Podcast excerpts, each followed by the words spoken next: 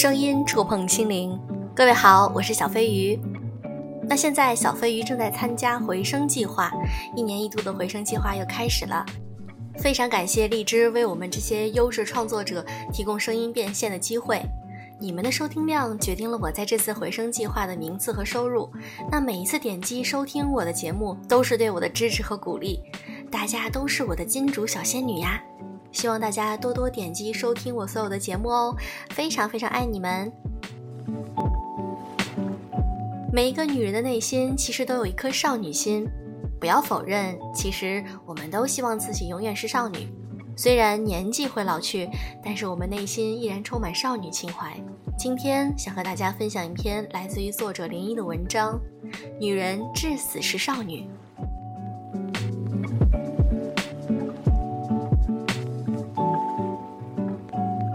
想起妈妈刚退休时笑嘻嘻地说：“三毛说过，来不及年轻就选择优雅的老去。”当时觉得这话太文艺太土了。这几年看见了年过半百的老母亲的改变，她走进了健身房，报了英语网课，还学会了跟她的老闺蜜一起用支付宝买电影票，上大众点评选餐厅。现在的姐姐们实力真不可小觑。可回顾年轻的时候，挡在眼前的是一座座望不见尽头的连绵起伏的群山啊！幸好咱们中国女人还是很强悍的，在外周旋职场，兵来将挡，水来土掩；回家操持内务，洗衣做饭，要啥会啥；嫁人了得处理婆媳关系、姑嫂关系、妯娌关系等等关系；生娃了交作业、选学校，还得做营养师、心理辅导师；在外陪喝茶、陪麻将、陪吐槽。在家陪玩、陪睡、陪上学，其中哪件事儿不算耗费力气越过山丘？还只算是家常事儿。再往后，岁月长了，女人们也总经历过几座山峰：老人重病，孩子面临休学，公司遇到追债，更无论丈夫外遇，自己乳腺或妇科问题情况堪忧。能小波小兰的走过四十五，再迈过五十的坎儿，已是一种平凡的幸运。还能孩子孝顺、耄耋情深，是相当幸运。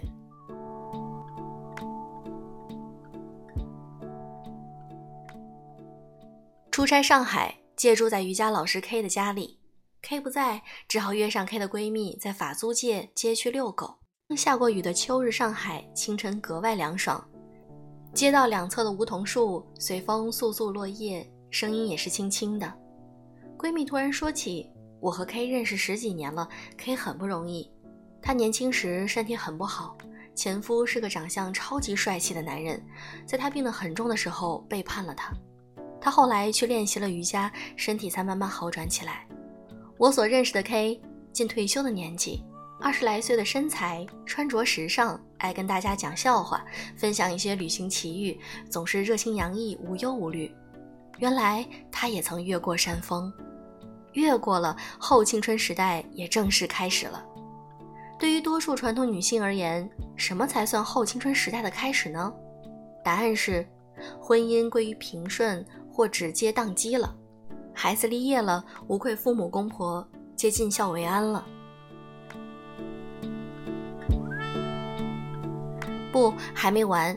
有人说错了，你们女人还得带孙子呢。是会带，但不是就应该带。身边一位搞音乐厂牌的女生与母亲感情深厚，但成年后她去北京发展，母亲开始很少过问她的私生活，直到她奉子成婚，从西南远嫁到东北，一胎生了两个。女生实在忙不过来的时候，一个电话回家，母亲第二天就到了。在我最需要帮助的时候，妈妈总是那个第一时间响应我的人。忙过了坐月子那阵子，她就开始劝母亲回家。回到闺蜜聚会喝茶、丝巾旅行的小日子，女人的后青春时代玩一天就少一天，我耽误不起。她说：“那个时代的女人们，她们的青春已经奉献，半截都入土的老年时光还得被再插一脚。有时候想想，当走到生命终点的时候，如果一个女人不曾为自己活过，是否会自问：我来这世上的意义是什么？命中注定来搞服务的吗？”有些悲哀。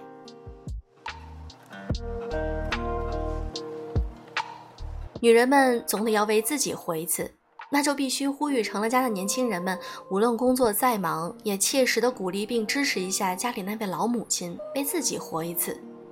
因为你知道，那是你人生中可能唯一的，因你一句话可以义不容辞的女人。所以，不要以爱的名义肆意压榨。即使是这辈子最爱你的女人，也没有那么多理所当然的应该。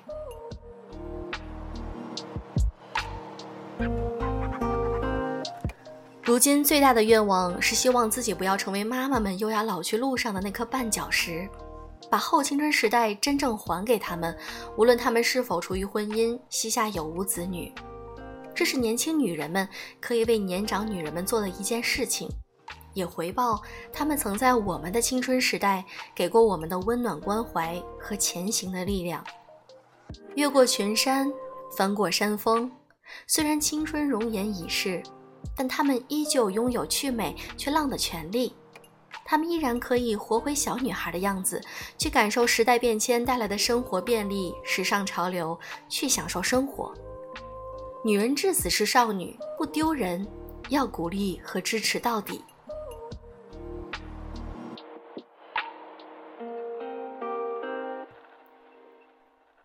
我的有些粉丝们可能已经结婚成家，或者有了孩子。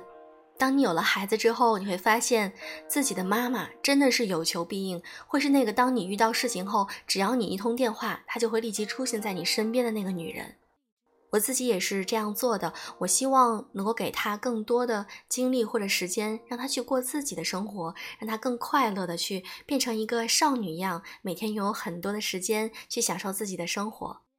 我们一定要鼓励他们为自己好好的活一次，因为以前的他们真的很辛苦。好了，今天的节目就是这样。如果你喜欢我的节目，可以点赞、评论、转发给你的朋友们。希望大家能够一直支持我。